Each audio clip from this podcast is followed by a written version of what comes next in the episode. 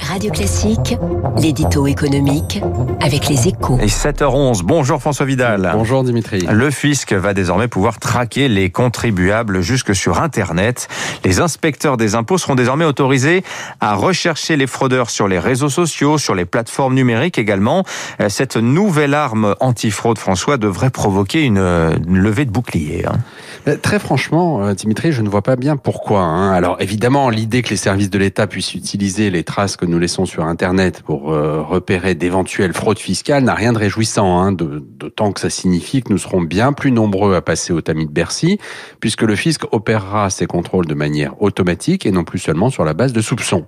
Mais est-ce si choquant? Après tout, pourquoi les géants du net seraient-ils les seuls à pouvoir utiliser les données personnelles des Français, à les analyser, les exploiter et le cas échéant à les vendre?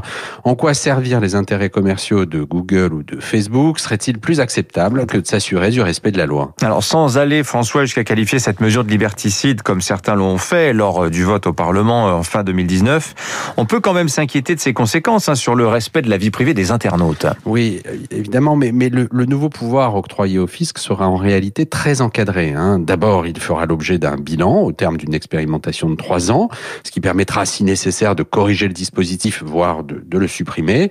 Ensuite, le feu vert de la CNIL, l'autorité nationale de l'informatique et des libertés, est assorti de restrictions. Pas question, par exemple, pour les algorithmes des impôts, d'aller examiner les données protégées par un mot de passe. Seules les données publiques le seront. En clair, une page Facebook pourra être analysée, mais pas un compte Instagram en mode privé. Et puis, surtout, les sanctions, elles, ne seront pas automatisées. Les redressements éventuels devront être motivés. Vous le voyez, Dimitri, Big Brother à Bercy, ce n'est pas encore pour demain. Merci François Vidal des Échos. Il est 7h13. Restez avec nous.